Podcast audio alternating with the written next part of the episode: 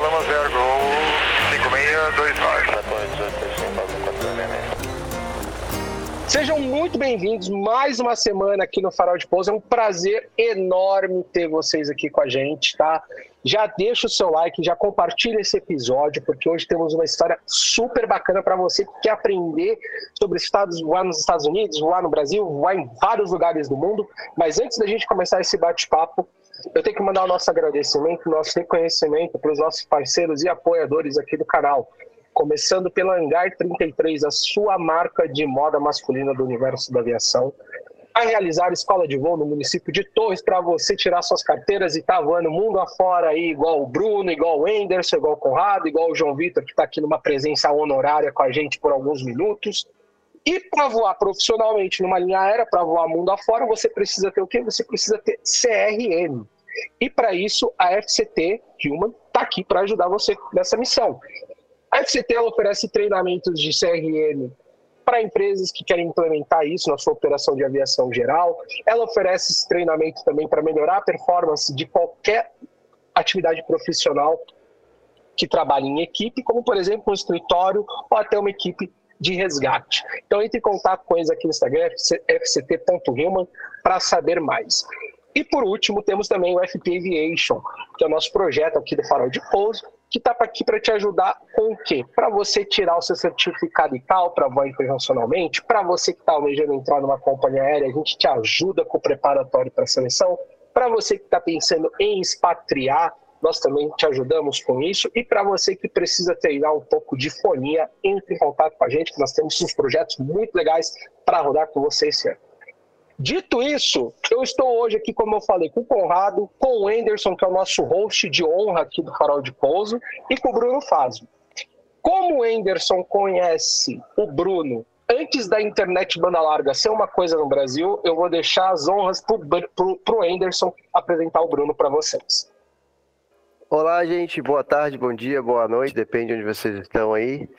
É, aqui é o Anderson Rafael, tendo a honra de trazer para o Farol de Pouso aqui, na presença do Henrique do Conrado, o grande Bruno Fazio, que é uma, um irmão que a aviação me deu.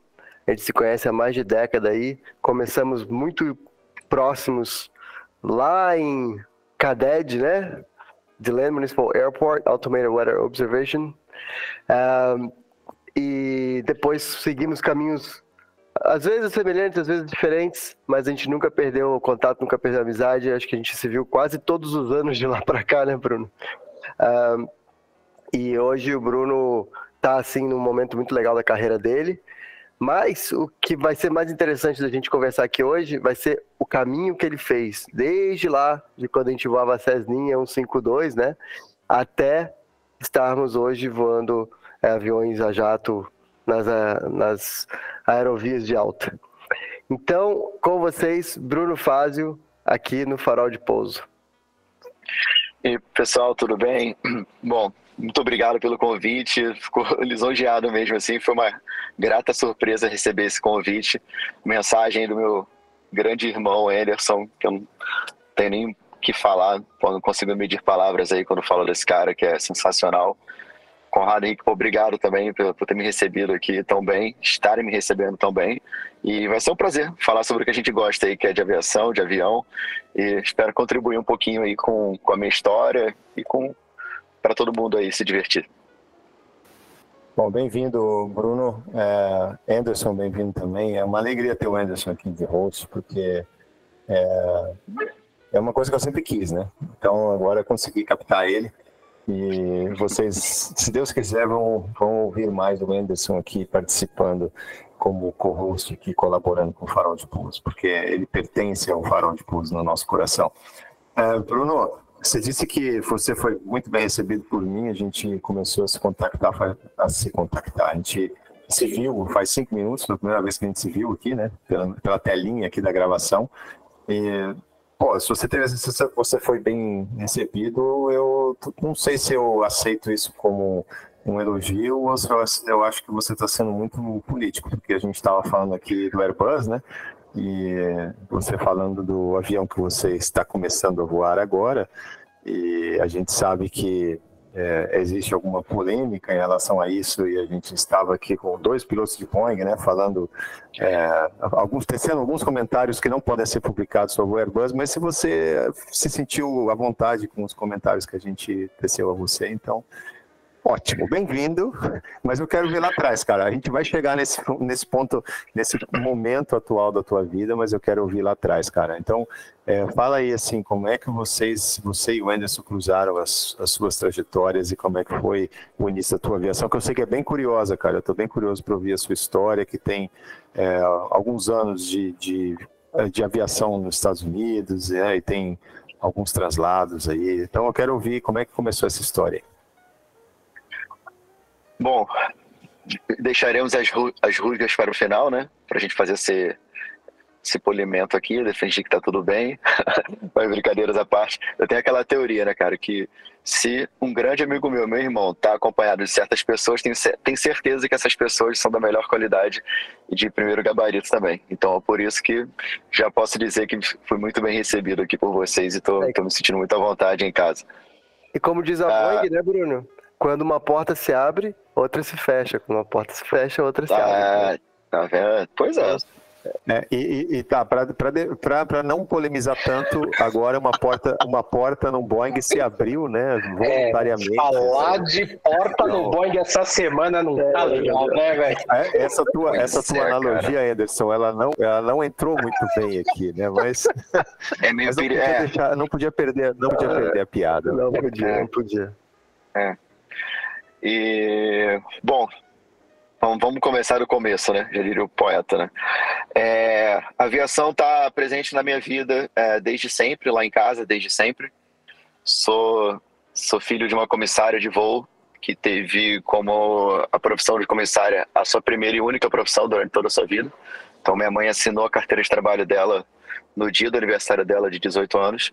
Então, eu sempre convivi com aviação, nasci dentro de um avião, que eu fico brincando, né? E não tinha muito por onde escapar, assim, eu acho, né? É, o, o, o já foi passado na barriga, então, assim, aí é pior ainda, né? Não foi nem picado, foi na corrente sanguínea direto. Uh, dito isso, comecei a sempre gostar de aviação, aquele trajeto normal de todo adolescente. É, parando e ficando muito tempo pelo nosso amigo glorioso Flight Simulator, quem nunca, né? E dali eu falei, bom, é isso, né? Não tem como, tenho que seguir esse caminho. Mas não foi tão assim fácil e, e, liso, né? E smooth como eu achava que fosse ser quando nós somos mais jovens. Minha mãe era comissária de uma grande empresa aqui no Brasil, aquela lá dos meus tempos, quando eu voava lá, todo mundo sabe qual é que eu tô falando. E para quem é um pouco mais velho, né, mais experiente, como nós, vou colocar todo mundo no mesmo barco aqui, a gente sabe que ali nos anos 80, anos 90, começo dos anos 2000, a aviação era um pouco diferente, né, a forma que ela era vista, administrada e tudo. E é, eram cenários meio incertos às vezes, né? E minha mãe, ela não queria aquilo para o filho dela. E eu super compreendo, compreendo isso, né? E sempre entendi. E eu falei, cara, não, não tem como eu seguir agora por meios próprios, né? Eu ia ter que demorar bastante. E ela, ah, acho que não é legal, tal. E eu acatei, é sua mãe, né? Você fala, ah, eu realmente, né? Vamos procurar outros caminhos. Então fui estudar outras coisas, fui tocar, meu, fui tocar minha vida, meu rumo. Só que, como eu falei para vocês, o, o aerocoque já estava lá, né? A doença estava lá incubada. E teve uma hora que ela explodiu, cara. Ela veio com força, falou: não dá mais, eu tenho que correr atrás, eu tenho que fazer acontecer. E foi aí que eu realmente caí de cabeça e falei, vou fazer acontecer, não importa o que seja. Eu já trabalhava, né? Já tinha feito, não tinha um pé de meia, mas tinha um pequeno dinheiro guardado ali, alguns bens que eu adquiri também, e físico, né? Tinha, tinha comprado meu carro, aquelas coisas todas assim. Então, uh, falei, cara, eu tenho, eu vou fazer o que eu não né, tiver que fazer para correr atrás. Uh, cheguei em casa um dia e falei, ó, não dá mais, é isso, vou correr atrás do meu sonho, preciso fazer acontecer. E para minha surpresa, ela falou assim: ah, tá, demorou muito para você me, me, contar essa história aqui. Eu já estava esperando em algum momento você fazer isso.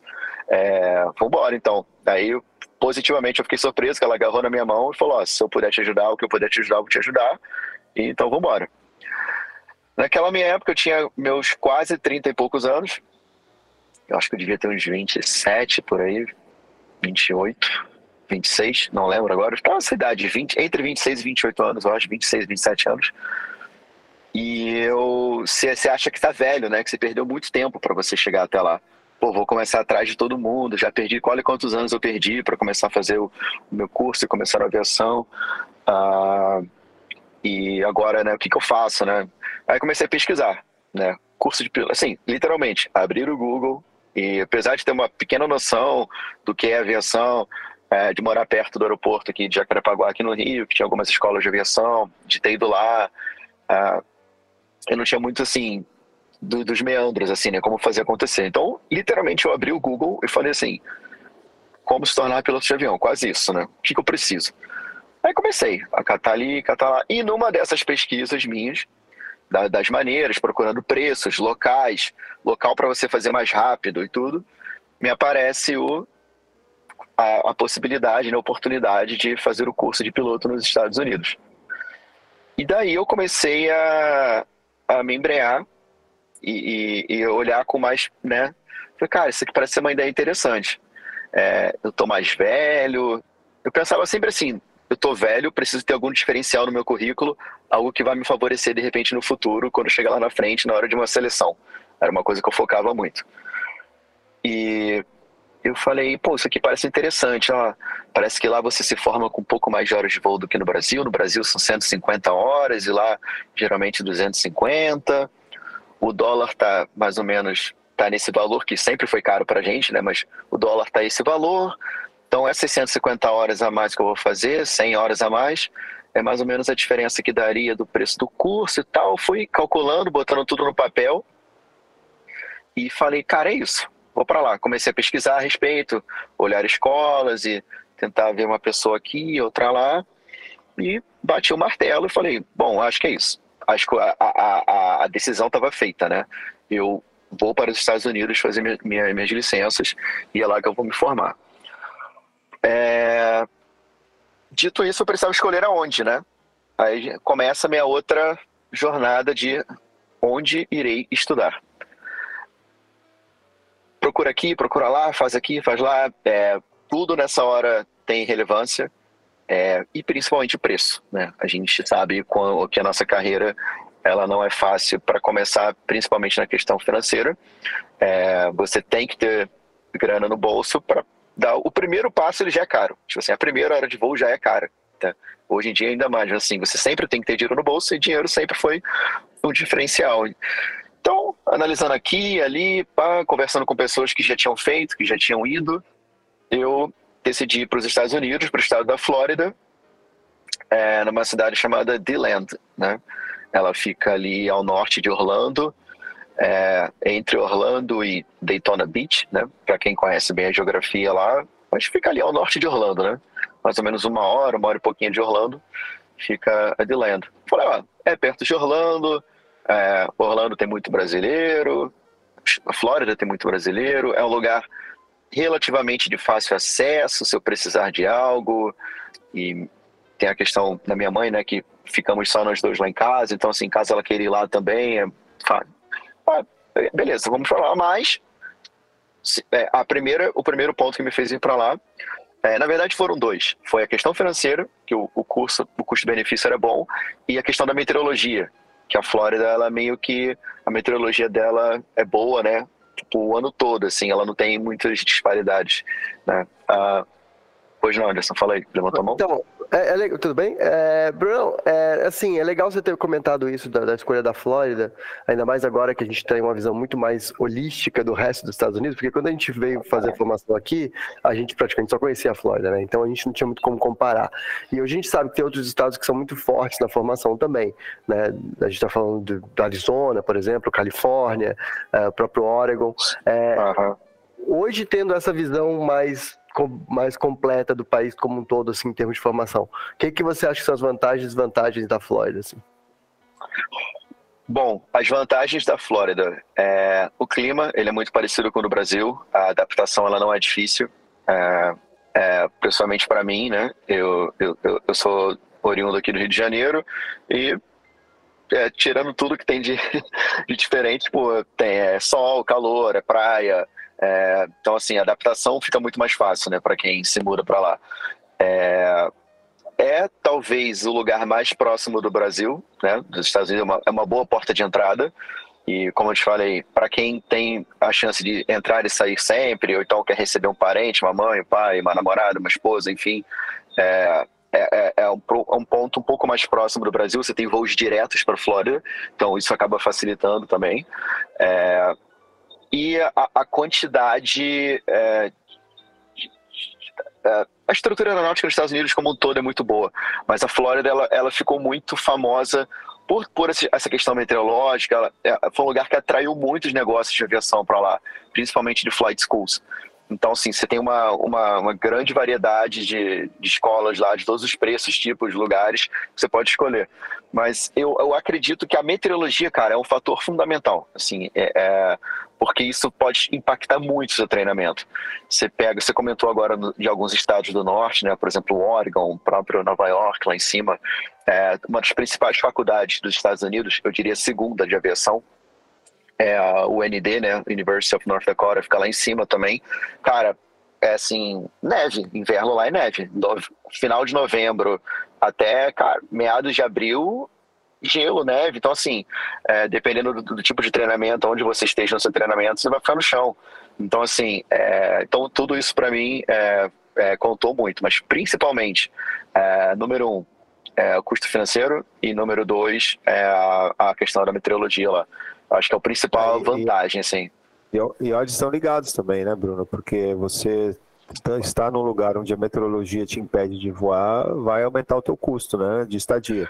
Claro, então, acho claro, que eles são claro. diretamente ligados, né? Então, é, e a gente vê e a, e a, gente vê que acho que a grande maioria, esmagadora maioria, vai optar pela Flórida por, pelos fatores que você comentou. Acho também pela é, fator é, é, de ter bastante brasileiro, né, como você também já falou, é, e ser um voo direto, então as facilidades são enormes, né. É, agora, falando nisso, eu queria saber é, como é que era teu nível de inglês quando você foi para lá. Você tinha o inglês macarrônico, aquele inglês de, de do é, da, do, do, Big Mac pediu o number one pelo número e só isso? É, eu assim, tive sorte, tá, muito pela minha mãe, né, da profissão dela. Eu acho que ela sempre enxergou bem, bem desde de nova, é, a importância do inglês. É, eu sempre me dediquei ao inglês. Fui um aluno bem complicado de inglês até meus 11. Eu tenho uma história aqui em paralelo, posso fazer aqui rapidamente? É, eu, eu era aquele adolescente ali, de 12, 13, 11 anos ali, que, cara, tinha o curso de inglês agora. Ai, que saco, cara, já faço inglês no colégio, tenho que ir pro curso ainda. Putz, aí não queria ir, não queria, não queria. E com 13 anos, mais ou menos, a minha mãe, ela ficou baseada em Los Angeles, né, pela, pela empresa. Ela ficou lá durante três temporadas, ela morou dois meses, três meses, né, cada vez é, lá em Los Angeles, é, pela empresa, trabalhando só fazendo Los Angeles uh, ah, para Tóquio, Narita, só essa rota ela fazia. Uma dessas vezes que ela parou lá, uh, coincidiu com as minhas férias de, de inverno, né, férias de julho aqui no Brasil, a gente chama aquele mês ali que a gente para aqui no, todo mundo, as crianças param aqui no, no meio do ano.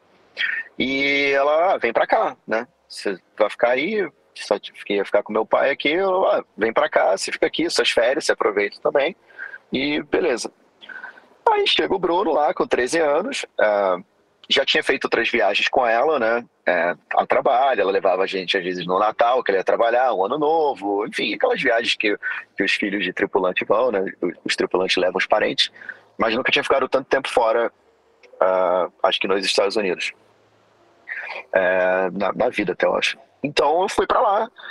E para não enrolar muito na história, é, foi a primeira vez que eu, estando num lugar fora do meu país, nos Estados Unidos, eu falava assim: caraca, eu tô entendendo o que essa galera tá falando. E, e, e eu tô me comunicando, cara, isso é muito legal. E eu lembro que tinham outros filhos de tripulantes lá, até mais velhos que eu, 16, 17 anos, né? Que cria aquele power distance, assim, não, já sou mais adolescente, já sou quase adulto, você é, é criança ainda, quase, ali, eu com 12, 13. E eles me chamavam para sair com eles porque o meu inglês era um pouquinho melhor, sabe? De eu, de eu, de eu conseguir como me comunicar. Então, assim, isso, cara, abriu minha cabeça de uma forma que eu não consigo. É, hoje em dia eu percebo, talvez na época tenha sido algo muito natural, mas dali em diante eu talvez não tenha reclamado tanto, devo ter reclamado, mas não tanto, para ir para o curso e, e, e vi a, a, como é não só útil, cara, é praticamente essencial. Na nossa carreira é essencial. Eu desculpa quem discorda, mas assim, é, para mim é sim, sim. Não tem que, que você fale o inglês macarrônico, mas você consiga a mínima comunicação, mas cara, é essencial. Você não pode não falar. Não falar não é uma opção mas o quanto o quão melhor você falar vai te abrir melhores portas. Eu tenho certeza absoluta e não tem é, não há quem me faça pensar o contrário. Mas a partir daquele momento é, eu falei assim, isso aqui é muito importante e eu vou me dedicar mais. É, bom, fiz esse parágrafo nesse parênteses na, na, minha vida. Então, quando eu cheguei lá, o meu inglês ele já era um pouquinho é, melhor, assim. Ele não era óbvio que inglês técnico eu não tinha, né? Nunca tinha feito aulas e cursos de piloto e tal. Sabia da, que eu me achava que estava entendendo, lendo as coisas, mas uh, o meu inglês do dia a dia não era ruim. Meu inglês do dia a dia ele já era, já era solto, já era bom. Mas morando lá e, e tendo a fluência e, e, praticando todo dia, o dia todo, é quase que é, ele vira, né? Você vira, fica quase local, mas é, óbvio, com muito sotaque, mas assim, ele é, meu inglês é bom. Ele considero é, né, ele ok, bom, assim, não posso, não posso deixar de falar. Não, e até para adicionar em cima disso, o Bruno, isso é uma necessidade que a gente está vendo hoje aqui no Brasil em várias frentes. Não só na frente da linha aérea, mas também a gente está tendo muita demanda atendendo, auxiliando pessoas, por exemplo, executiva, da aviação geral, porque o pessoal acha que o inglês é só para parte de, de, de rádio. Não é. Para você ler um manual, para você compreender um manual, para você entender um, um, regulamento internacional que você vai fazer, né? Como, como todo mundo fala, inglês é o idioma da aviação, independente do lugar do mundo que você esteja. É, e isso e é uma já... coisa que a gente tem ajudado bastante gente aqui no, no Farol de Cara, através do isso, isso é muito legal. É, e eu vejo que eu penso sempre é, de maneira positiva, tá, pessoal? Assim, tento sempre pensar do lado bom da coisa. Eu acho que de uns anos para cá, é, os pilotos e a galera da comunidade aeronáutica, eles estão realmente vendo o quanto isso é importante. Eu vejo mais pessoas querendo correr atrás de inglês colegas que vão comigo que talvez não tenham um inglês tão bom e pessoas que estão para ingressar na aviação, eu vejo mais essas pessoas do que eu, aquele outro lado que sempre falou: não, eu só vou voar agrícola, eu só vou voar aqui no meu estado do Paraná, não vou sair daqui, não preciso disso, para quê? Vai se dedicar para outra coisa. Então, assim, ainda existe essa galera, eu acho que está virando minoria, minha opinião. É, eu acho que é uma, é uma crescente de pessoas darem cada vez mais valor para o inglês. Eu vejo isso na empresa onde eu trabalho hoje. É, eles forçam né, muito assim, é, com projetos e tudo mais, para estimular a galera a se unir, né? Ó, você que fala um pouco melhor, pega um colega e ajuda. Então, assim, e já adiantando um pouco o papo, né? Da minha experiência recente de aviação, é, entrando no que você falou também, que o inglês não é só na fonia, é, eu voava uma, uma empresa regional de verdade, né? Assim, não é a regional dos Estados Unidos que os caras têm, né? Para o mundo, quase mundo todo, se deixar. É, eu voava uma regional de verdade aqui, interior e tal, os aviões menores, né? Que era o Caravan. Manuais em inglês, tudo em inglês, cara. Então, assim, é, é não dá, não dá para escapar, assim. Ele vai estar, tá, uma hora ele vai aparecer na sua frente. Se você não estiver preparado, ou você vai perder a oportunidade ou você vai ficar para trás. Sim. E para galerinha é, mais nova, né, Bruno, que às vezes ouve a gente aqui e tem vontade de ser piloto, ou trabalhar na aviação em geral, né, nem só como piloto, né, como mecânico, comissário, ou qualquer outra área da aviação. Exato. É, às vezes as pessoas perguntam assim, ah, mas eu quero ser piloto, mas eu ainda tenho tipo 12, 13 anos, o que, que eu vou fazer? Cara, vai estudar inglês, porque isso você consegue Perfeito. tirar da frente. Perfeito. Você tira isso da frente, Perfeito. quando você chegar lá com 16, 17, aí você entra na aviação já, pô, com o pé na frente de todo mundo, né? Cara, perfeito, perfeito. Concordo 100%. É, e eu mesmo eu falo, eu não sou parâmetro de comparação para ninguém. por exemplo, eu comecei a estudar inglês, minha mãe, não, não tô falando que ela foi uma pessoa genial, mas minha mãe me colocou para aprender inglês com 5 anos de idade. Pois é. Comecei com 5 é. anos, parei de estudar com 18 e desde então eu sempre trabalhei em inglês. Eu nunca trabalhei em português na minha vida, até hoje. Não... Como você falou do, da carteira de trabalho da sua mãe, as minhas carteiras de trabalho sempre foram funções que eu tinha que usar inglês 8 horas por dia. Né? É isso. É. E, e, assim, é, é, o básico, por exemplo. Ah, eu quero aprender a voar. Pô, beleza, você quer aprender a fonte da, de, de, de teoria de voo, por exemplo, de aerodinâmica? É em inglês. Qual que é a fonte? A NASA. É a maior instituição de pesquisa aeronáutica do mundo, da história da humanidade, é a NASA. Todo material lá está em inglês.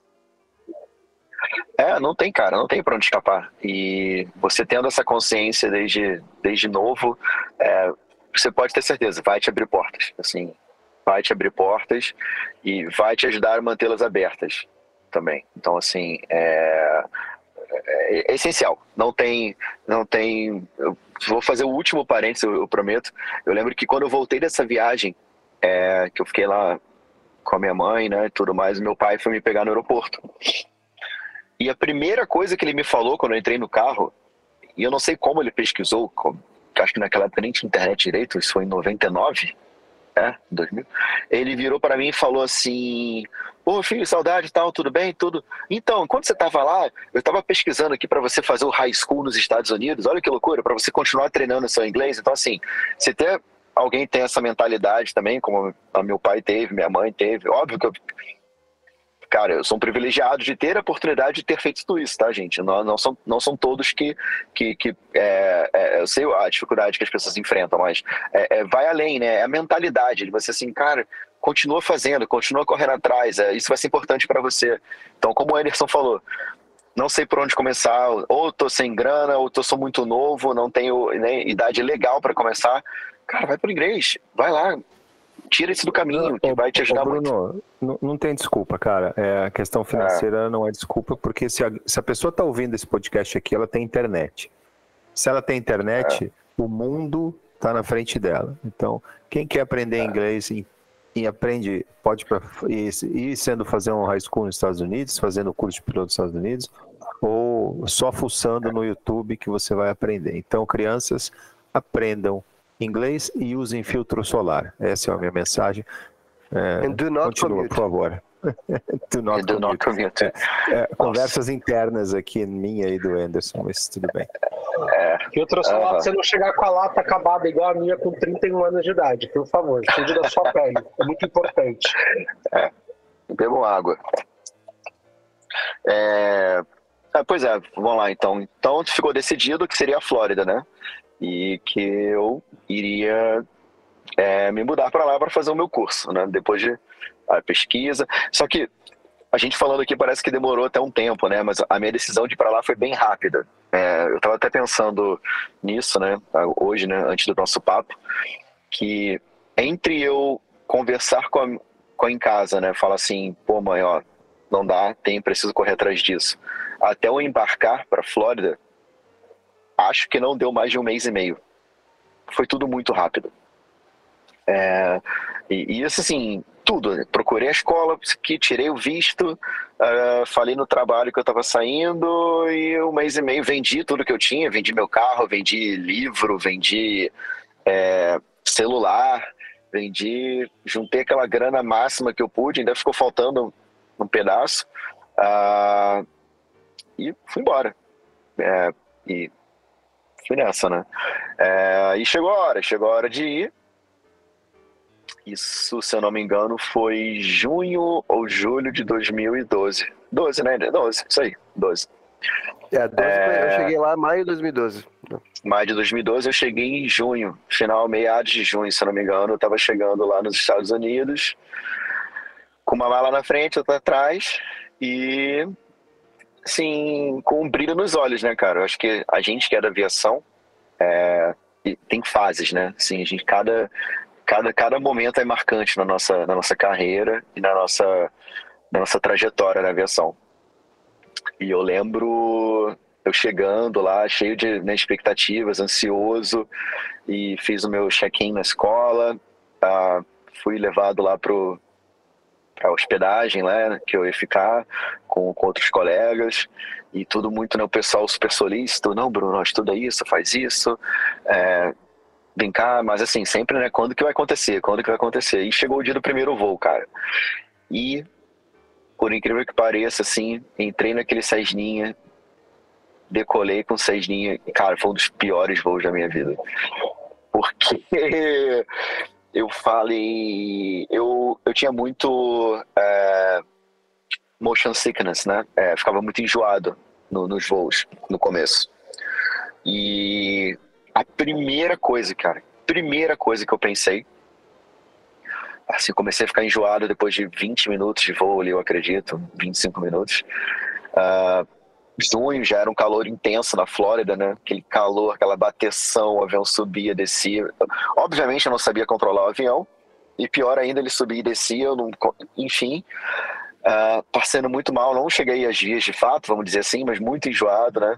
É, a ponto de eu pensar assim, cara, eu não acredito que eu larguei tudo no Brasil, vendi tudo que eu tinha, o dinheiro que eu nem, que eu nem tenho ainda que eu vou ter que usar, e não, não tá dando certo. Cara, meu primeiro, meu primeiro voo pensando isso, né? Olha só. E, mas aí todo mundo, não, cara, é comum, eu também senti isso, meu instrutor calma. Aí alguns me davam uh, gengibre. Não, essa balinha de gengibre aqui vai te ajudar a não enjoar. Aí eu chupava a balinha de gengibre e passava mal com a balinha de gengibre. Só que foi, foi natural. É, acho que lá pela quinta hora de voo, sexta hora de voo, eu passei menos mal. E dali em diante, mas não desisti também. Eu era vaso ruim, né, cara?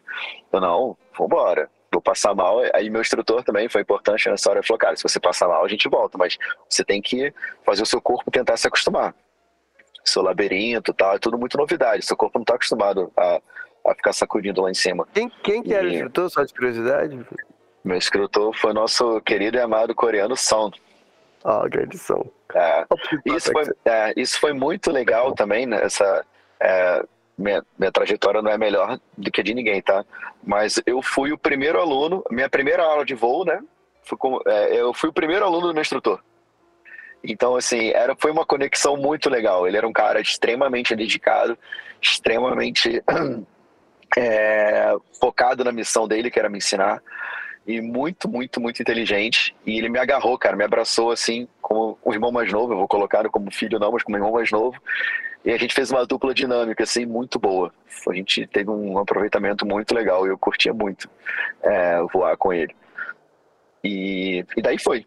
Comecei a trilhar minha carreira fazendo minhas horas de voo. E aí eu conheci esse rapaz aí em cima. Quer dizer, para quem está, para mim aqui, né, na minha telinha, esse rapaz aqui em cima é chamado Anderson. Ele, sua amada esposa, a Verônica, a Vera, também uma querida, um beijo enorme para ela por quem eu tenho grande admiração e carinho. E lá o mais legal e mais interessante é que você começa a conectar com histórias, né? De todos os lugares, o, o que levou a pessoa a fazer o curso lá, como ela foi para lá. Então, tinham filhos de tripulantes, de comandantes, de copilotos, que é, sabiam que isso é uma formação legal para o filho nos Estados Unidos. É, outros que também caíram meio que de paraquedas, que nem eu, através de pesquisas. É, e a gente fez um grupo muito bom, assim, um grupo de pessoas muito legal, que a gente tem contato até hoje, é? O Anderson sabe. A gente está sempre se comunicando, casamento de um aqui, de outro lá, o filho nasce, a gente vai visitar. Então, assim, formou uma família mesmo. Lá se vão mais de 10 anos. Uh, e assim fui, fui progredindo. Lá em Land, acabei meu piloto privado. Uh, diferente, eu não sei se é diferente, Conrado pode, possa me corrigir se eu estiver enganado, o próprio Anderson também. Mas é, aqui no Brasil, pelo que eu vi, você, quando chega na tua fase do piloto comercial, você faz meio que tudo junto, multi, FR, com comercial. E, é, eu confesso que até hoje eu não sei como funciona. E não, não, não sei, né? Se alguém me parar aqui agora na rua e perguntar como é que meu filho vira piloto? Aqui no Brasil eu não sei, de verdade. Não sei mesmo. É, e lá nos Estados Unidos é um pouco diferente, né? Você, cada, cada etapa é um curso diferente, vamos colocar dessa forma. Então você faz seu PP, aí se você for meio doido, ou tem seu avião particular, você pode fazer seu PP mono ou já PP multi. Eu conheço um, uns cinco americanos lá que fizeram PP multi, lá na escola que eu né, tive mais contato. Então assim, você faz seu PP, Aí o IFR ele é um curso totalmente separado, que diga de passagem, para mim é o melhor curso da FA, é o IFR, na minha opinião. É, você faz o IFR separado e depois você faz o seu PC. Uh, PC mono ou multi, né? Então lá é muito, muito, muito comum é, por conta da aviação geral ser gigantesca, a gente pode entrar nesse assunto mais tarde também, um dos motivos da gente estar tá aqui falando sobre isso. A aviação geral lá ela é enorme, gigantesca. Então, Quase um milhão de pilotos, né? É, 800 é, muito, tem muitos pilotos e muitos proprietários de avião. Então é muito comum um cara ser PP e FR. Cara, é, uma, é assim, uma combinação que você vê a rodo. PP, Multimono, FR, é, assim, talvez seja a maior combinação de pilotos que você vê lá nos é. Estados Unidos, assim, desses um milhão aí. O Bruno, então... sem contar, sem contar, só vou fazer um adendo. Ah, claro. Aqui nos Estados Unidos, que eu sei, vocês têm uma parte básica, né? De navegação IFR, de fazer tracking de VOR, essas coisas não faz parte do programa do PP lá, não faz? É, aqui no Brasil em... não. É, se eu não estou enganado, você tem um. São três horas mínimas, ou cinco horas mínimo no seu. Três horas? São três. Ah, três horas. É, são três horas que você tem que ter é, no seu curso de PP é, de noções de FR, né? Não, você não vai sair do PP fazendo approach e decolando da, com tempo ruim, mas você tem que ter noções, é, basicamente para você, cara, me perdi, consigo me achar, ah, se você está perdido, fala com o controle, ele fala, ó, sintoniza a frequência do VOR tal e saia na radial tal, então venha para cá, para você, ó, o VOR está para lá, vou navegar na direção do VOR. É basicamente isso. Eles não, o, nem o teu instrutor no teu, nessas três horas, ele não vai ficar te cobrando, nossa, intercept a radial tal, faça isso, faça aquilo, não. É basicamente é, é uma noção bem simples de como se, desde sintonizar um rádio até saber, cara, a minha agulha está apontando para lá e eu sei navegar para lá. Então, é quase isso, assim. É, é, é básico, mas muito funcional. É, é eles, assim, eles não querem que você entre MC, mas se você entrar, eles querem que você sobreviva, que você Exato. saiba sair dali, né? Inclusive no cheque cai essa durante o voo do cheque do PP, né? Uma das atividades é você achar um VOR voar para ele. Geralmente eles Perfeito. fazem isso depois do ending failure, porque você tá lá 500 pés, você não vê nada, você não sabe mais onde você tá. Aí ele pede você sintonizar um VOR voar para ele. E e o espírito da coisa é esse, né, cara? Eles não querem que você se mate. Lembrando que nos Estados Unidos, para navegação visual, você não precisa estar vendo o chão diferente do Brasil. Perfeito. No Brasil você precisa ver metade do chão, né? Nos Estados Unidos você não precisa estar vendo o chão. E isso vem muito desse fato de que a gente pode traquear um VOR lá voando em cima do tapete nuvens. Não quer dizer Exatamente. que você vai poder usar IFR. Mas vamos dizer que está aberto onde você saiu e está aberto onde você vai chegar, você pode voar por cima das nuvens. Você não pode entrar na nuvem, mas voar em cima dela você pode. Exato, exato. O famoso VFR ou papo. É isso aí. E, ô Bruno, dando um fast forward aqui, você foi lá, fez o seu PP, fez o seu commercial, fez o multi, o IFR separado. E aí? O que, que aconteceu depois com você?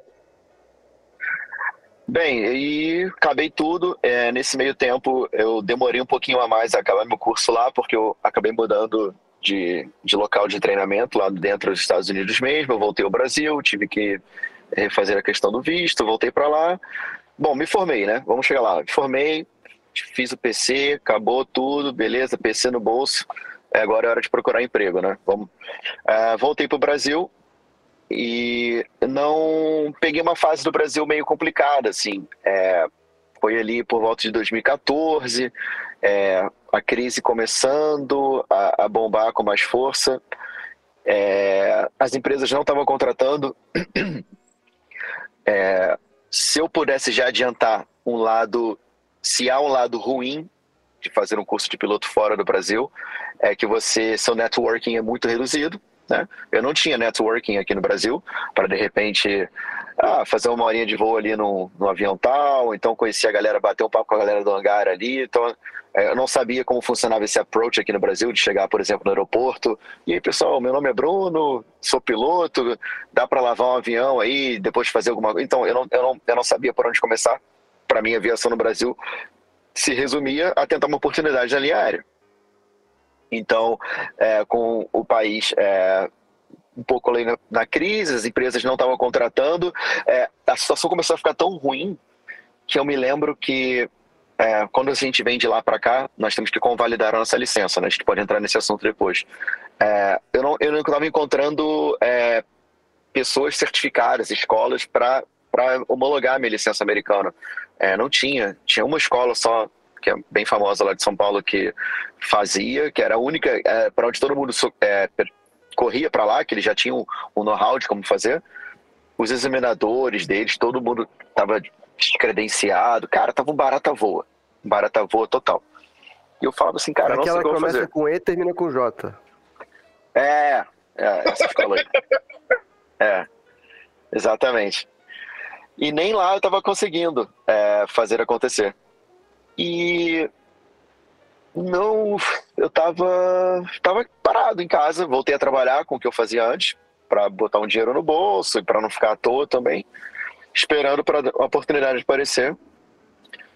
E o dono da escola de aviação onde eu me formei, a gente manteve contato. É, ele era um cara é, que a gente se deu bem lá desde o começo e a gente manteve o contato. E eu posso estar enganado, cara, mas ele me marcou em alguma publicação do Facebook na época. É, marcou alguma coisa, não lembro o que era. Eu fui lá ver, a gente continuou trocando ideia, é, voltou a trocar mais ideia esse dia de novo. Ele perguntou como estavam as coisas, eu falei, ah, tá, tá, meio parado ainda, né? Isso que, o país tá assim, tá assado.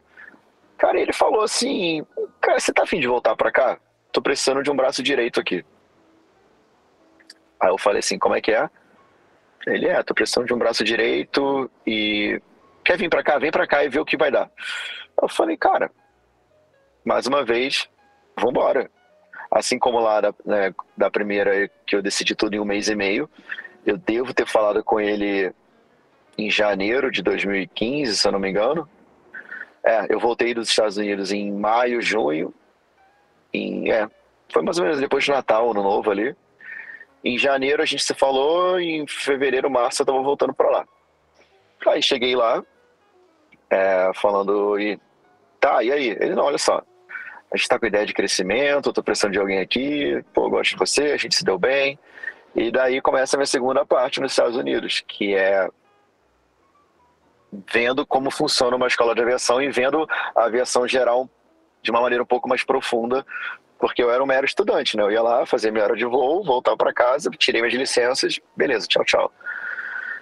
Aí entram as questões legais também, que eu, a, a princípio eu voltei para lá como estudante, depois ele correu atrás dos meus documentos e tudo mais para ficar tudo bonitinho e assim fiquei. Uh, mas essa foi a parte mais incrível da minha história na aviação até o momento, né? Da aviação geral e menor, assim, porque tudo bem que eu, eu e o Anderson a gente tinha oportunidade de, de fazer é, missões e voos bem bacanas lá. Mas você fazer isso aliado a entender o processo que tem atrás e, e como as coisas funcionam e como você tem acesso, é, cara, era muito legal. E os contatos, as pessoas que eu conheci, é, não só da aviação, mas eu, aí eu, eu tive noção de verdade de, de como a aviação lá é gigantesca, de como ela abre portas e caminhos, assim, e, e de, para desbravar um país mesmo. É, foi, foi, foi incrível, assim. Uh, basicamente, eu não sei se eu estou me adiantando muito no tema, eu ficava ajudando, né, a recepcionar uh, os alunos estrangeiros que iam para lá, uh, desde a questão burocrática e, e questão até de, alo, de alojá-los e rece, de recepcioná-los mesmo, assim. E, e depois, no, de uma forma geral, no back-office ali. É, ajudando com os documentos de, de TSA uh, ah, e tudo mais que a gente pode conversar também lá para frente. Mas foi uma experiência incrível, uma experiência incrível. E estando ali, é, me gerou oportunidade de realizar é, é, coisas muito bacanas na aviação, né, na aviação geral. É, como a minha cara era muito visível ali, eu acabei conhecendo praticamente todo mundo da região que eu ficava do aeroporto. Então, ah, Bruno, tem um senhor aqui que ele tem um um Piper, um Aero Turbo aqui lá no Arizona, tem ninguém para buscar. Você pode ir lá com ele buscar? Falei, vou. Aí tipo, ia lá, buscar o avião com o cara. Ah, fulano comprou um avião novo e tá vindo pra Flórida. Você pode pegar pra gente? Falei, vamos lá. Ia lá e buscava. Então, assim, é, foram, foram experiências muito, muito legais. É, que eu, e a, e a, minha intenção era ter virado o CFI, né? É, virado instrutor e ficado lá dando instrução por mais tempo. Só que eu me envolvi tanto nessa área burocrática ali e gostava até. E estava conseguindo até fazer umas horinhas que eu falei assim, cara, vou ficar assim, vou ficar tranquilo aqui. E acabei botando o CFI um pouco de lado né, durante essa época. Mas, mas é não, não me arrependo, mas queria muito ter concluído todos os CFIs também, que é um curso tipo de outro gabarito que eles têm lá. Uh, mas uh, foi, foi incrível, foi bem legal. Foi uma, foi uma, foi uma parte bem legal da, da, da minha carreira na aviação, Inclu ter lidado com essa parte da aviação geral nos Estados Unidos. Inclusive,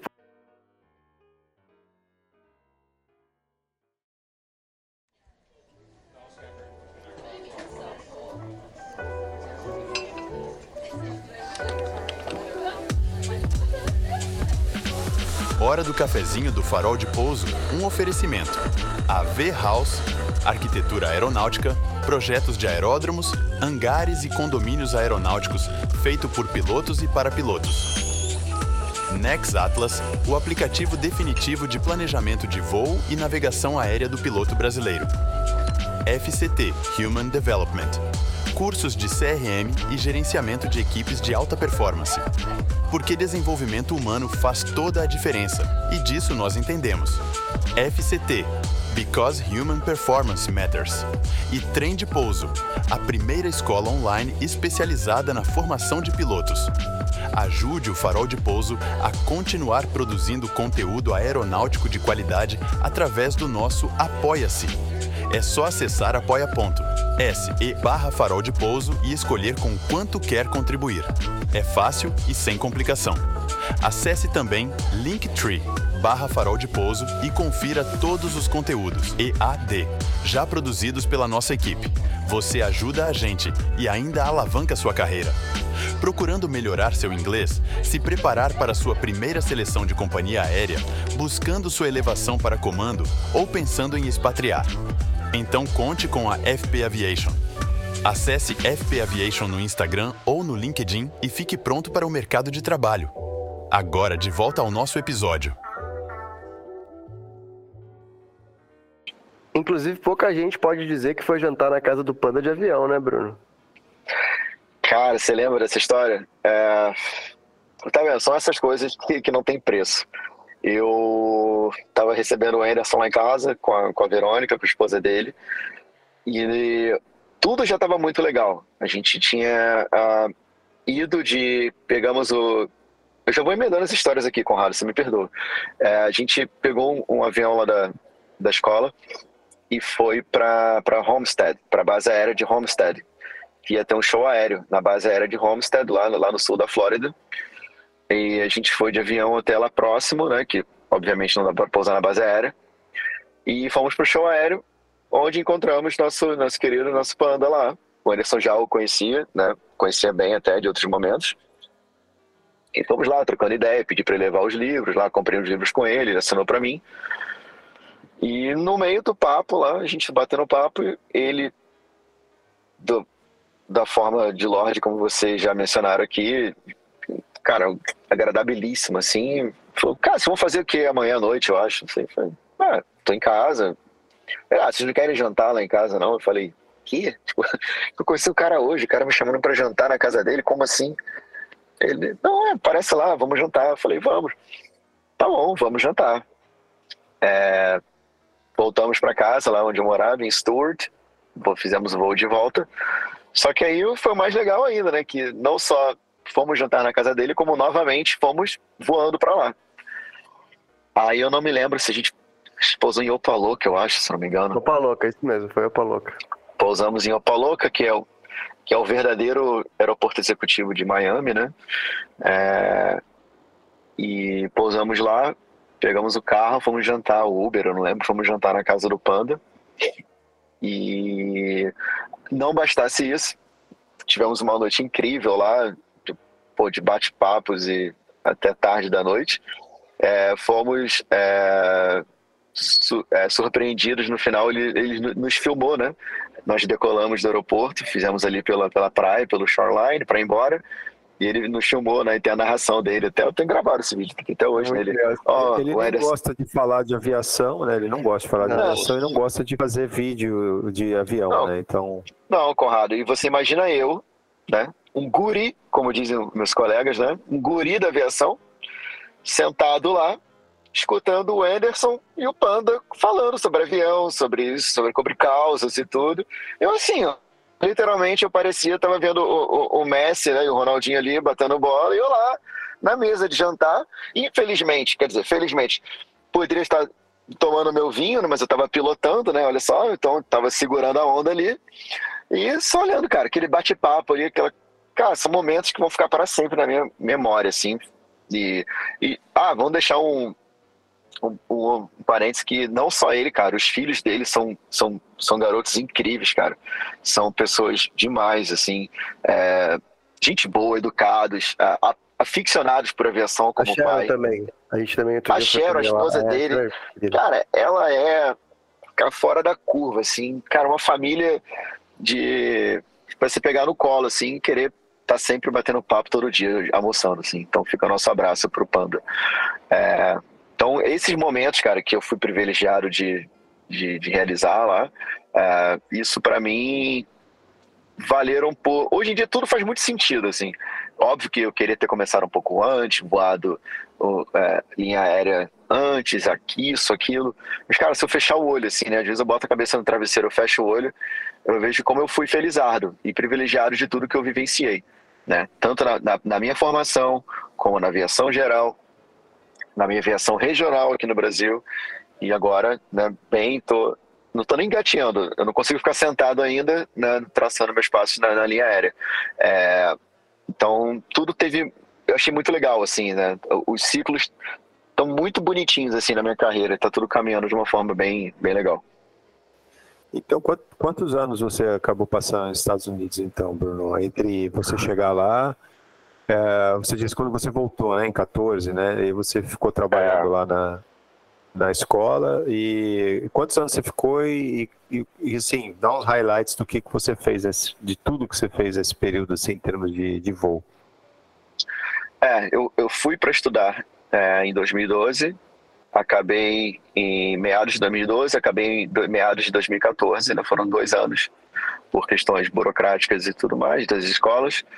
É, depois retornei em 2015 e fiquei até final de 2019. É, se eu falar que foram sete anos, não foram sete anos completos, né? Mas assim, foram basicamente uns cinco anos, talvez cinco, seis anos, cinco anos, assim, é, que eu pude ficar lá, né, para valer, assim. E como então, que foi a volta do... Ah, sorry, go ahead. go ahead. Não, é isso mesmo que eu ia perguntar, esse, como é que foi esse retorno para o Brasil, é, você voltou com alguma perspectiva? Como é que foi essa tua decisão, né, de, de voltar para cá e, e, não, não uhum. ficar por lá ou, ou, tentar um emprego aqui? Então fala para gente como é certo. que foi. Eu tive, eu sempre tive muito claro na minha cabeça que a, o que me movia era aviação e eu não tinha problema nenhum de voltar para o Brasil para voar. Tipo, estava preparado para isso. É, não tive, assim, de verdade. É, então, quando eu cheguei aqui, a aviação estava no ritmo bem acelerado, bastante, bastante acelerado. Eu demorei um pouco a me adaptar de vida, assim, muita coisinha para colocar no lugar, desde médico até, assim, aquela, aquela mudança, né, cara? Muito tempo fora, você fica meio desnorteado ali, é, mas beleza, botei tudo no lugar. Uh, não tinha feito, por exemplo, a minha prova de PLA, que eu tinha que ter aqui, então fiz o meu teórico PLA ajeitei tudo, uh, tava tudo pronto. Aí nisso eu comecei a cogitar a possibilidade de retornar para lá, assim, de novo, assim, jogar tudo, assim, cara, vou, vou correr atrás de novo, vou dar um jeito para voltar. Uh, um colega meu, né, falou assim, Bruno, eles estão é, contratando bastante, cara, aqui na empresa. Você tá afim? Eu falei, cara, acho que chegou o momento, eu vou à linha aérea, né? já, tem, já acumulei minhas horas de voo, estava com mais ou menos mil horas de voo, mil e cem horas, assim, mil horas de voo. É, já um pouco cansado da parte burocrática e pensando, ah, se lá fora for virar, eu tenho que fazer pelo menos umas 400 horas de voo, porque eu tenho que ter 1.500 horas para ir para a linha aérea lá, né? Eles exigem 1.500 horas. Eu falei, vamos embora. É, e foi tudo mais uma vez meio rápido. Eu lembro até hoje, eu botei o currículo, eu conversei com esse colega na segunda, botei o currículo no site na terça, recebi um e-mail na quinta, para sábado, sete da manhã, tá na empresa fazendo a seleção. Do nada, como eu... diria Márcio Miguez. É, Márcio Miguez é... não, Márcio Miguez é outra pessoa, gente. Aí eu cheguei na oh. sexta-feira... Abraço, Márcio. Márcio. É o Márcio. Márcio? É, é o Márcio Miguez é outra pessoa, tá lá no Bahrein. Grande abraço, Márcio. O Márcio, é, Márcio Guerra? É, Márcio Guerra. É. Pô, Márcio Guerra é um amigão, cara. Eu, eu levei o Márcio Guerra para dar uma voltinha de Serginho comigo. A gente fazia churrasco lá em casa. Olha que legal. Do nada, né? Do nada ele foi, ah. foi passear com você. É, né? que é, do nada.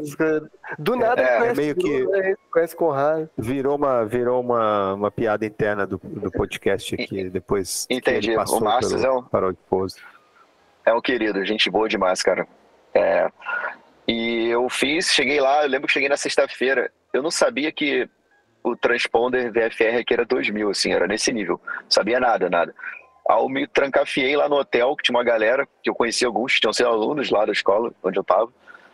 E estudei, estudei e passei, cara. Fui passando. Fui fazendo a seleção, fiz a prova prática, a teórica, passei, entrevista é, com os gestores, passei, fiz o simulador. Tudo bonitinho, tudo caminhando para ser um lindo ano. Eu falei, caraca, eu não acredito, vou voar a linha aérea. Tipo assim, tava bem animado, né? Vou voar a linha aérea, vou voar linha aérea. Saiu lá tudo. Fiz exame admissional, fiz tudo. Uh, pra você ter noção, tava, as coisas estavam tão corridas que o meu exame admissional eu fiz na quarta-feira de cinzas, cara, no meio do carnaval. E tudo assim, corrido, corrido, corrido. Quando de repente era. Na quarta-feira eu fiz o exame, sexta-feira eu mandei para começar a minha turma na segunda. Uh, só que aí tinha uma coisa que a gente não sabia que estava acontecendo e mudou a história de tudo, pandemia. É, eu fiquei há dois dias de assinar o contrato, né, para começar a voar. Como eu não assinei, eu não, eu não saí de licença. Aí parou, né, cara? Então, assim, mas também não foi só comigo, né? O mundo parou. Então, assim, eu não, não levo isso pro coração. É triste, mas, assim, cara, o problema não foi comigo, né? O mundo parou. Então, é... aí fiquei parado. Foi um ano sabático de verdade. Nessa época, minha mãe ela já ficava entre Brasil e Estados Unidos. E ela já tinha, estava morando lá, né? Ficava indo e voltando. Ela estava lá. E a gente decidiu. Ela ficou lá, eu fiquei no Brasil. E foi meio sabático, assim, total, né? É... Fiquei trabalhando com algumas coisinhas de aviação remotamente ainda, pelo computador, que me ajudavam a manter saúde mental e um pouco financeira, mas assim, parado, né? Todo mundo parado. Uh, sem saber o que aconteceria para frente, eis que uh, ao surgimento né, dessa, dessa nova linha aérea regional aqui no Brasil. Uh, uma empresa aérea uh, grande tinha adquirido um táxi aéreo né, lá em São Paulo, lá em Jundiaí, e estava com pretensões de tornar esse táxi aéreo um novo modelo de negócios e expandir os negócios da empresa.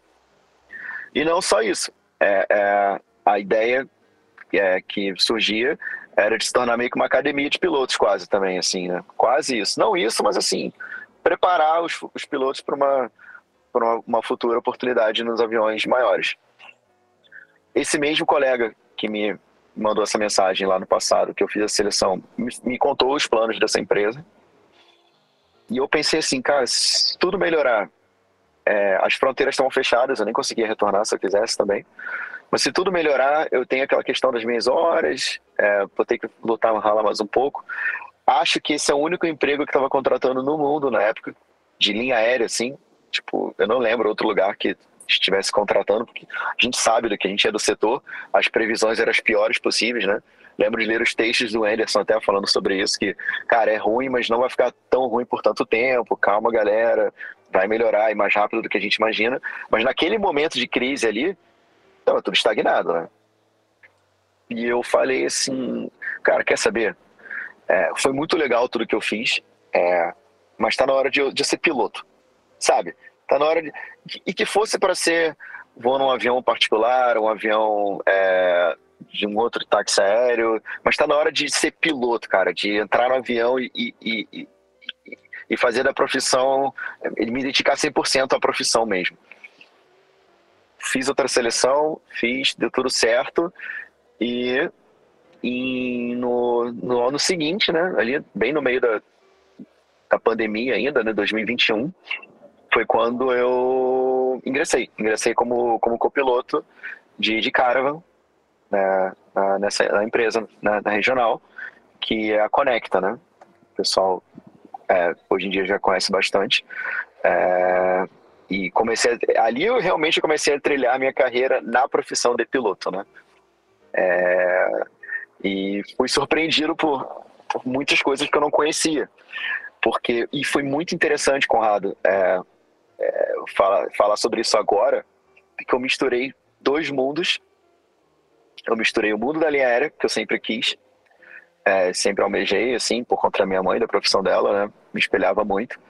É, e o mundo da aviação geral, é, não geral, porque, porque era um, é, é uma operação 35, mas com, na, na, na, especificidade dela, da maneira que a gente operava, dos lugares que nós operamos lá, é, me, me relembrava muito a aviação geral. E eu nunca tinha vivido muito da aviação geral aqui no Brasil, nada, para ser sincero. Então, tudo era muito motivo de. de não vou nem falar de comparação, mas de, de surpresa, né? Aí que eu fui ver e desbravar como é a aviação do Brasil mesmo. É, foi muito interessante, foi uma, um período incrível. É, fiz amizades incríveis é, e foi uma, uma passagem bem legal da minha carreira e fico aberto aí para vocês é, perguntarem essa também. Essa experiência de, de voar caravan, especialmente lá na região amazônica, eu acho que todo mundo tem muita curiosidade como é que você voa um monomotor em cima daquele oceano de, de floresta, né? Até aqui, às vezes, voando aqui nos Estados Unidos, os caras perguntam, pô, como é que é voar lá tal? Pô, não tem onde alternar, não tem... Como que você via isso, Bruno? Como que foi, assim, para você essa experiência? Quer falar alguma coisa, Conrado? Desculpa, eu ia... Não, não, não, Eu, ia, eu ia exatamente fazer a mesma pergunta que o Anderson. Fala sobre a experiência com a Caravan, esses dois anos aí, porque é, a gente tem poucas oportunidades de conversar com alguém que tem essa experiência aqui, né? A gente ah. sempre foca. Não foca, a gente sempre acaba trazendo gente da linha aérea e tudo, e eu tenho, é. eu tenho certeza que quem está ouvindo tem essa curiosidade também de saber uh, é. algumas histórias aí, da tua, a tua percepção, como é que foi. Não, com certeza. E o mais bacana é que até, apesar de ter feito toda a minha formação lá fora, teve, um, teve uma parte que foi fundamental da minha adaptação e na, e na minha né, forma de lidar né, com essas questões desses voos que nós fazíamos lá é, na Amazônia, de Carmo. Né? É, quando eu entrei na empresa, minha primeira base foi em Manaus, então realmente nós cruzávamos bastante aquela Amazônia ali, é, de dia e de noite. Uh, e lá nos Estados Unidos, é, para mim era muito comum, o Anderson sabe, tudo. Cara, a gente saía com o nosso Cessninha ali, 10 da noite, cruzava aquele Everglades ali de ponta a ponta, sabe, duas horas também em cima do nada e voando noturno, IFR noturno, e tudo bem que você tem muito mais aeroporto né? na Flórida, por exemplo, na, nas áreas litorâneas, né? na costa leste e oeste, mas ali para baixo, ali para mim, para Everglades, é um pântanozão mesmo, sem nada. E vários outros lugares remotos que a gente voava muito noturno lá. E eu percebi que aqui a, a, havia meio que um, um, pé atrás a voar noturno. Nossa, você voa mono noturno? Caramba! Eu falei, cara, para mim é um voo normal, como outro. Não, mas porque se isso acontecer? E, e se, e se? Eu falei, cara, se eu ficar no IC, eu não vou voar, bicho. Então, assim, eu sempre adorei voar noturno. Então, até isso, vou ser bem sincero com vocês, nunca passou na minha cabeça eu voando, falando assim, nossa, estou monomotor voando sobre a Amazônia. Cara, isso nunca passou na minha cabeça. Nunca. Primeiro que eu confiava pra caramba em mim e na máquina. Então, nunca passei nenhum susto. Sempre foram é, voos muito tranquilos, é, tanto na questão profissional como na questão é, técnica e mecânica da, da, das aeronaves. Assim, nunca tive nem próximo a um susto não me lembro mesmo, assim. É, então, muito pelo contrário, foi uma experiência, cara, engrandecedora e muito rica, porque você não, só, não apenas lidava com é, é, a questão do voo em si, né? Mas a, a, a, haviam áreas muito remotas que a empresa estava começando ainda a, operar. Então nós nós éramos responsáveis é, pelos passageiros, é, lidar ali, ó, quem é você? Você é o senhor fulano, a senhora fulana, tá? Então, então você que averiguava é, a carga que era embarcada, é, até o processo do é, das pessoas que vão ter porte de arma, né? Que tem que ter as guias oficiais e tudo. É, nós é, conferíamos ali tudo para ver se estava tudo certinho. E, cara, foi uma experiência é, incrível, incrível, assim. E, ao contrário do que muita gente pensa também, é, além disso tudo, né, de ser uma experiência muito bacana, a gente vivia já no regime de linha aérea. É, eu entrei no começo dessa implantação desse sistema né, é, da Conecta, né? Mas com pessoas muito, muito bacanas lá, fazendo, fazendo acontecer de uma forma muito legal, é, vivendo num regime bem similar ao 121, né? Então, na questão de SOP, de treinamento, é, dos manuais, é, então, assim, era muito legal ver que nós tínhamos um respaldo grande por trás, que não era feito de qualquer jeito, e que é, foi, foi, cara, enriquecedor, assim, foi muito, muito legal. É, muito legal. E me fez também chegar no outro lado, né? Passar para o lado da esquerda, né? Como eu entrei lá com uma quantidade de, de horas de voo já razoáveis, né? Ali de mil horas, assim que eu bati os mínimos, é, tanto da empresa como é, da legislação para virar comandante, eu acabei indo para o lado da esquerda como comandante de cargo, que é uma outra fase da minha vida incrível, cara, incrível, assim, é eu lembro de quando aconteceu a promoção, uma das primeiras pessoas que eu liguei foi para o Anderson para contar. E é, é, parece que muda, né? Não muda, é, é tudo igual, mas tudo diferente, né? É, é, e foi uma, uma, uma, uma, jornada incrível de comandante, assim. É, só tenho a agradecer a todo mundo que voou comigo e o grupo de pilotos lá, como é menor, o pessoal é bem unido, assim, bem, bem bacana. foi bem legal. Foi uma outra, foi uma outra parte, uma Outra coisa que a aviação regional me proporcionou, né? É ter virado comandante de um 35. Ah, essa, essa transição, esse, esse step que você fez, né? Entre o JEG e o jato, né? É, ele é um, cara, ele é um step muito enriquecedor, é um step que eu não tive, né? Que o Anderson também não teve. E muita gente Muita gente hoje, é, não, não, quer dizer, hoje, não é hoje, depende muito. Você não teria tido, né? Se você se não tivesse sido a pandemia, você ia sair do JEG para o jato, né? Porque você tinha, você estava em vias de entrar para uma empresa aérea. Então, isso depende da necessidade do mercado, né? De, de como de como as empresas facilitam ou não, né, no sentido de baixar os mínimos, né, se está precisando de muito piloto e tal. Hoje é um momento em que as empresas todas é, no geral, estão precisando de pilotos, então hoje é, é, é, menos necessário fazer esse step, né, dessa aviação é, regional, né. Então, é, com certeza é, um, é, é uma experiência enriquecedora, porque, especialmente porque você passou uma experiência como comandante, né. Então, você teve é, esse, esse ponto de vista das competências necessárias para você ser um comandante mesmo que seja transitoriamente, né, que você sabe, sabe obviamente, Sim. que agora a gente vai falar sobre a, a fase atual, né, que você saiu do, do turbohélice para o jato, né, e, e voltou para a direita, né. Então, é, mas esse período que você passa, passa né, com, com, com, pouca experiência, vamos dizer assim, ainda, né, em termos de horas de voo, é, a, por sinal, ouvindo a tua trajetória, é, eu estava encantado aqui, cara, porque é, a gente tem algumas, algumas uh, trajetórias, uh, algumas os pontos semelhantes, né? É, pontos de convergência na trajetória. Eu também, muito cedo, eu, diferente de você, não, eu fui bem mais cedo, com 17 anos, eu fui fazer, é, é, fazer a minha formação de piloto no exterior também. Mas isso foi nos isso foi nos idos de 1994. Então não sei nem se você já estava nascido, mas eu também fui, para o exterior. Só que fui para a África do Sul em vez de ir para os Estados Unidos. Né? Foi uma outra trajetória. E fui colega da tua mãe. Né? Tua mãe, tra... Tua mãe foi, foi comissária da Varig e eu fui piloto lá. Então temos vê, trajetórias em comum. Né? E, que legal.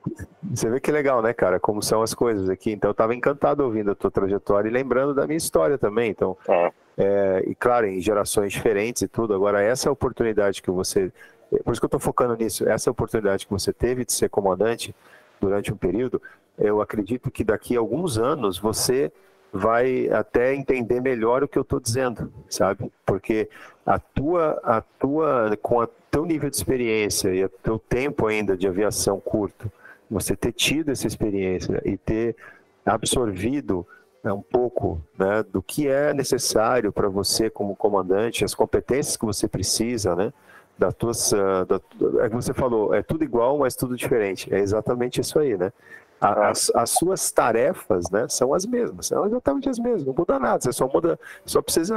Eh, quem demora mais do que duas horas para se adaptar a, ao assento, a voar, né, com, de, a fazer, a mexer a manete com a mão direita em vez da mão esquerda, leva mais que duas horas, não é do ramo.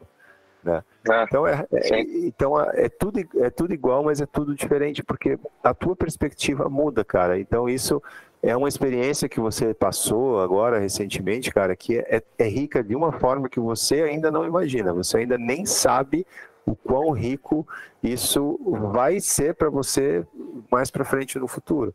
Cara, é agora que você agora que você está agora que você está ingressando na aviação é, comercial a jato, né, e tudo, e 121, né, e, e, então conta, conta, eu falei demais aqui, mas conta essa experiência então de como foi é, sair, né, da, da, do Caravan e estar tá ali aproveitando ali é, como comandante, agora você está voando um 320, que é um maquinaço, a gente estava aqui brincando antes, mas é um maquinaço, é, é, é uma transição com certeza é, disruptiva, no sentido que você. Não, é, é tudo, porta, não é disruptiva que nem a porta, menos disruptiva. Não, é, não, menos. É, exatamente. É, é disruptiva no sentido de que você é, é um avião que você vai demorar muito mais para entender do que você demoraria para. É sério, do que demoraria para entender claro. o 737. Porque o 737 voa igualzinho voa o cara, é, é muito simples, né? Então, mas é, conta aí pra gente como é que está sendo essa transição, porque você está agora nesse momento ainda na instrução, né? No, no 320, é, né? Eu tô, como a gente aquela piada, eu tô cheirando a leite ainda, né? Eu tô assim, é tudo muito novo. Ah, eu acabei nesse momento agora, eu fiz a minha décima hora de voo em instrução em rota, né? Para valer ainda. E Cara, tá sendo incrível. Assim, é, realmente, apesar de a gente amar a aviação, é, e eu falo pelo Anderson, falo por mim, acho que eu posso falar por ele também, que assim, é, nós é, nós somos aviadores, né, cara? Mas além de, além de pilotos, assim, nós somos aviadores, assim, a gente ama isso aqui com, com todo afinco, assim. É, não dá para negar que é, uma grande maioria de nós, né, quando sonhou um dia ser piloto era para chegar onde a gente chegou agora, assim, né? Nessa posição, né? É, um, é um é step muito importante, assim, muito legal na nossa carreira. E a transição, ela está sendo gradual e muito interessante. Ah, eu, eu, preciso fazer um, uma volta só para contextualizar. É, a experiência que eu tive lá do cara tá me ajudando bastante. É, detalhes que eu nem dava tanto valor assim, mas que hoje eu vejo de de comandante também, né? De gerenciamento, de é um oi diferente que você dá e de lidar, ter um despachante aqui, uma pessoa lá, a, a, a cabine está muito mais cheia hoje em dia, né? O avião está muito mais cheio em todos os sentidos, né? Então você, esse gerenciamento ali ainda é um pouco uma coisa meio, tudo muito novidade, mas é, a minha experiência é, é do cara me ajudou bastante em relação a essa, essa situação. Uh, mas na, em relação ao avião em si, é, cara, é uma, assim, eu, eu vou, é uma delícia, né? Vamos, assim, acho que vocês também tiveram essa sensação quando pularam lá no jato na primeira vez no 2-1, voando uma máquina maior. É, cara, é, eu tava agora nesse meu último, fiz duas madrugadas, meus primeiros voos foram duas madrugadas, né? Então, muito silêncio, tudo muito calmo lá em cima e teu pensamento fica a mil, né? É, de tudo, tanto do que você está fazendo como, caramba, tô aqui agora, né? Agora o negócio está acontecendo. Uh, foi muito é, engraçado, porque na minha primeira decolagem, é, o meu comandante, instrutor, é um cara muito gente boa, incrível. É, ó, você faz as etapas aí, quando você cansar, você fala comigo. Eu falei, não, beleza. E ele, vamos decolar. Eu tinha mentalizado, né? Tinha feito a decolagem da Disney, da Disney, assim, na minha cabeça, sabe? Que a gente ia alinhar e tudo, e vai, tá com você, potência, sentindo aqueles aviões. Cara, é outro ritmo, até na instrução a gente já tá fazendo voo produtivo, né? Então alinhou ali, ele falou: vamos fazer um rolling takeoff aqui, tá? Porque tá, tá. Eu falei: não, o quê? Como é que é? Não, vambora tal.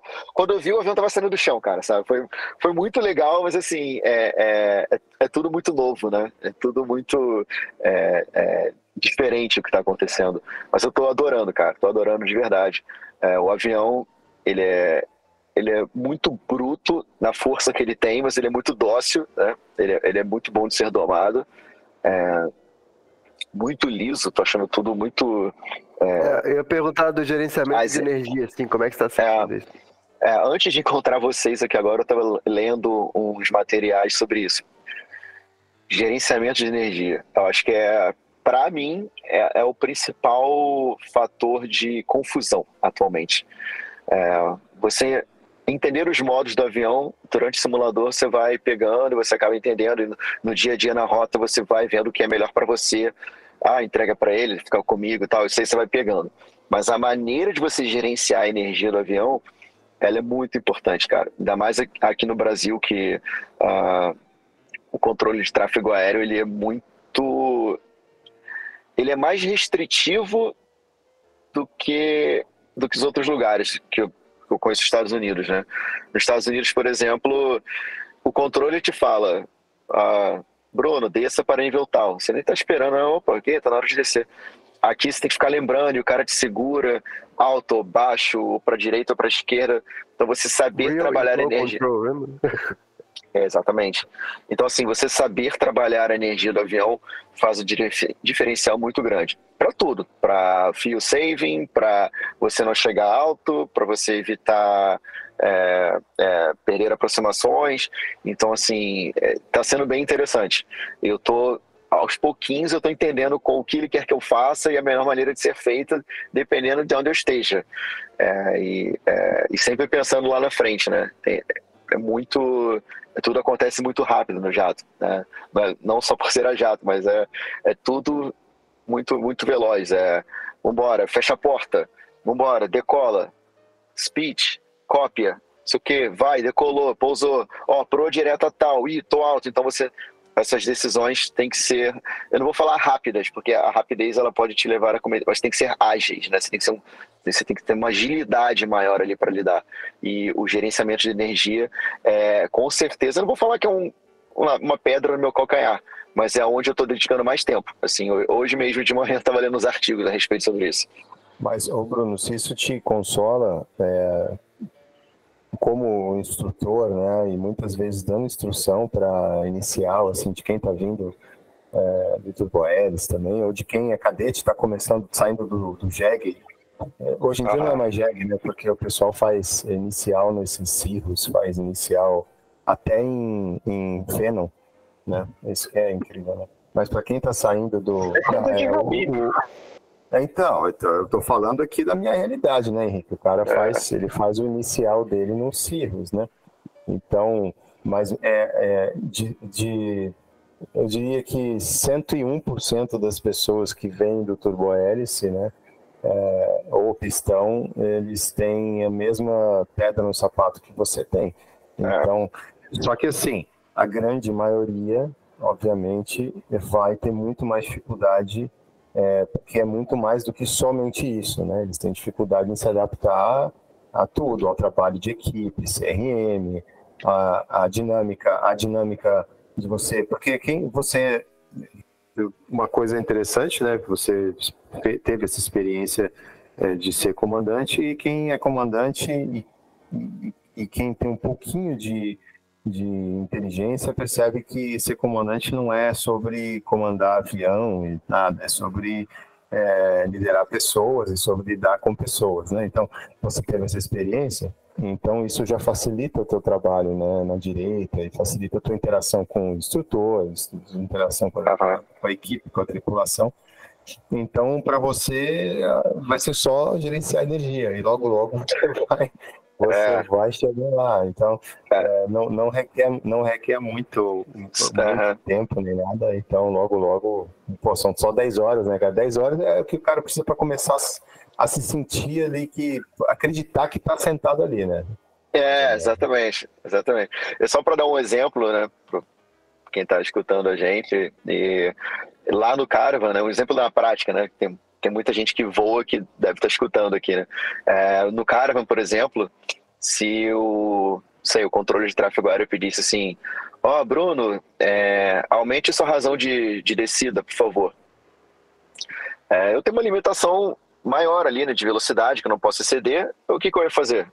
Cara, potência para trás, o avião vira uma pedra, né, uma jaca, ele vai cair do céu assim, maravilhosamente e lindamente, cara. Vai cair lindo, lindo, lindo. A primeira vez, no próprio simulador já, né? Que ele falou, beleza, aumenta a sua razão de descida aí. E eu comecei lá, vertical speed e tal, e o avião não se comportando. Ele, cara, faz isso aqui, ó. Eu tava, vamos supor, lá, 200 nós, assim, ele pegou lá a speed, a speed jogou para 300 nós, cara. Cara, o avião deu um narigão para baixo, assim, cara começou a mergulhar 5 mil pés por minuto, eu acho, sei lá. Cara, isso não, é, isso não faz sentido na minha cabeça, tipo, ficar aumentando a velocidade para aumentar a razão de descida. E, e, e cara, não entrava, assim, no, no, primeiro voo foi bem esquisito. Agora, cara, todo jeito de gerenciar a energia do avião. Cara, são porra, 70, 60 toneladas aqui, com vento, com tudo, então é tudo, tudo, cara, é tudo troca de energia. Literalmente, cara. É, é, é muito, a gente interessante. Motorista melhor, né? Eu acho, para a gente acostumar a gerenciar essa energia. Sim. A gente economiza Sim. mais. A gente aqui em casa fica disputando quem que vai conseguir fazer melhor miles por gallon aqui. Uh -huh, uh -huh. É, é, muito engraçado, cara, como você realmente pega a manha disso, né? Acho que o Conrado passou por uma transição parecida com a minha, né, Conrado? Que você veio do 67 pro 37 depois, não foi?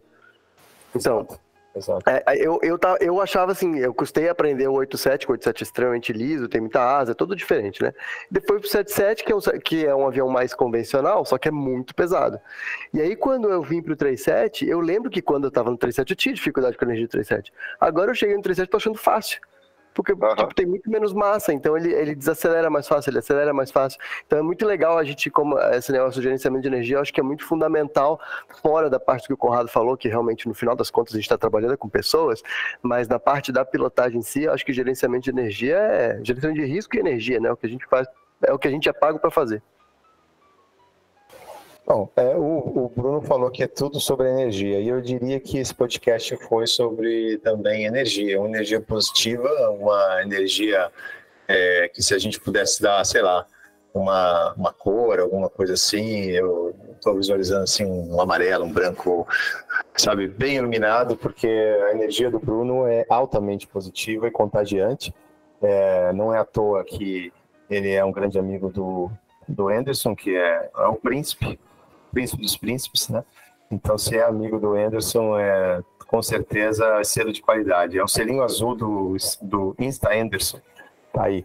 É, pô, Bruno, o, o, Henrique não, o Henrique achou uma piada de tiozão, tá rindo aí, mas tudo bem. É. É, pô, Bruno, obrigado por trazer essa energia tão positiva aqui pro, pro nosso podcast. Eu achei, assim, é, pô, uma trajetória realmente muito interessante, muito curiosa. E eu é, acho que deve ter muita gente que está ouvindo a gente aqui que vai se interessar, né, se inspirar e, se, e, provavelmente querer saber mais sobre a tua experiência lá nos Estados Unidos, especialmente com escola né, de aviação. Quem está ouvindo a gente aqui pensa em, em, começar esse caminho, se deve ir ou não e tal, e as dificuldades, e, ou então quais são né, as, as partes burocráticas e tudo como é que esse povo entra em contato contigo, Bruno? Porque depois de passar pelo farol de pouso, o seu Instagram vai ser bombardeado de pessoas fazendo perguntas. Então, já deixa lá, porque eles vão achar de qualquer jeito. Como é que o pessoal fala contigo e, se, e, e, e como é que você, é, você diria para esse pessoal? Ah, primeiramente, obrigado por ter me recebido tão bem. Falei no começo e agora só venho corroborar, né? Tipo, vocês são são pessoas incríveis aí. É, não esperava nada diferente da, desde a recepção até o papo. Foi um prazer, cara, um prazer imenso estar aqui, falar sobre o que a gente gosta e misturar ainda com a nossa vida, né? Falar um pouco da gente, quando que a gente gosta, então não tem como ficar coisa ruim, né? É... Bom, quem quiser entrar em contato para bater papo, falar sobre avião, se eu puder ajudar de alguma forma, minimamente, é, pode me seguir no Instagram, é o Bruno Fázio, F-A-Z-I-O, é só isso, é o meu primeiro nome e meu sobrenome, Bruno Fázio, tudo junto. É, só peço, se, se, não for pedir muito, uh, se vocês me adicionarem, manda um recadinho junto lá para saber de onde você veio, quem você é, porque aí a gente consegue dar uma, né, uma não é filtrada, mas assim, opa, veio através do nosso papo lá, já sei que caminho seguir a conversa, fica um pouco mais fácil. Mas fica à vontade, gente, pode me seguir lá, manda um recadinho e, e vai ser um prazer, um prazer é, bater um papo com vocês. E aí pode também, Maravilha. obviamente, o Anderson, tem, o Anderson escreveu um livro sobre como voar nos Estados Unidos, né? Ah, então, além, é... além de uhum. entrar em contato com o Bruno Anderson, é, como é que é que o pessoal compra o livro? Pois é, não. O, o Bruno é um grande exemplo para mim, é um grande parceiro e a gente conversou muito sobre, sobre o assunto, até para o livro, quando saiu, tem muitos insights do Bruno ali, né? É uma pessoa que eu não posso agradecer enough Never. Acho que até no, no, no Safe Pilots Handbook tem coisa do, tem coisa do Bruno lá. Enfim, a, a minha trajetória e o meu conhecimento e tudo isso é, se intercala com o Bruno. É, enfim, o livro está disponível uh, na, na Amazon, as usual. Uh, como é um livro que saiu pela Bianchi, também está disponível na Bianchi. Então, assim, quem, quem quiser considerar aí o, a ideia de, de estudar fora do Brasil em geral, mas especificamente nos Estados Unidos, é 50 dicas de aviação, é, formação de pilotos dos Estados Unidos, é o nome do livro. Tá bem fácil de achar é, e acho que assim é claro que várias coisas assim a gente é, precisa se aprofundar mais, mas o livro ele está em formato de perguntas e respostas, então acho que ele ajuda muito a você focar justamente no que você tem dúvida. E aí, se sobrar alguma dúvida, aí pergunta para mim, pergunta para o Bruno, que a gente é, destrincha aqui, descobre o melhor caminho. Tanta gente ajudou a gente a chegar aqui, né, Bruno? E a gente só Com pode certeza. fazer de devolver para a comunidade a mesma coisa. E é uma corrente do bem, né? Eu acho isso muito bacana, é uma coisa que a gente sempre alimentou muito, inclusive lá na, nesse grupo que o Bruno falou e da galerinha que estudou com a gente e tal. É, e é, esse é o espírito da coisa, entendeu? Ajudar, ajudar nossos futuros copilotos, né? Que um dia a gente volta, você volta, né? Eu um dia eu chego, né? assim, é, a gente tem que realmente ajudar o pessoal e para mim é um dos grandes é. focos da minha carreira, realmente essa essa mentoria, essa essa, essa formação, essa ajuda de quem está começando, né? Maravilha, gente. Olha, se vocês quiserem conversar com o Bruno lá no Instagram ou com o Anderson, não tiver um assunto para puxar, vou dar uma dica para vocês. Peçam para eles explicarem sectional chart para vocês. Tá? Os caras já abriram um sorriso aqui, que isso aqui vai ser um nó na cabeça do brasileiro. Sectional é sensacional. Tipo, cara, tem, tem as Nevates, é o dobro da ampliação da WAC. Aquilo ali é um, é um mar de informação boa. Não Tem fale assim da minha section. Você vai descobrir que é um classe bravo para você não pagar mico igual o cara em Las Vegas, mas isso é uma história para outro dia. Gente, queria agradecer o Bruno, o Anderson, o Conrado que estiveram aqui com a gente. Para você que chegou até aqui no final, também o nosso agradecimento. Deixa o seu like, compartilha para alguém que está pensando. Pô, como que eu posso começar a carreira? Tem uma alternativa, começa lá dos Estados Unidos. Super história bacana que você acabou de ouvir aqui com a gente no Farol de Pouso. O nosso agradecimento para os nossos parceiros, a Hangar 33, a Realizar, a FCT e a Aviation. Muito obrigado e tchau, tchau! Ainda cola 0, gol 5629.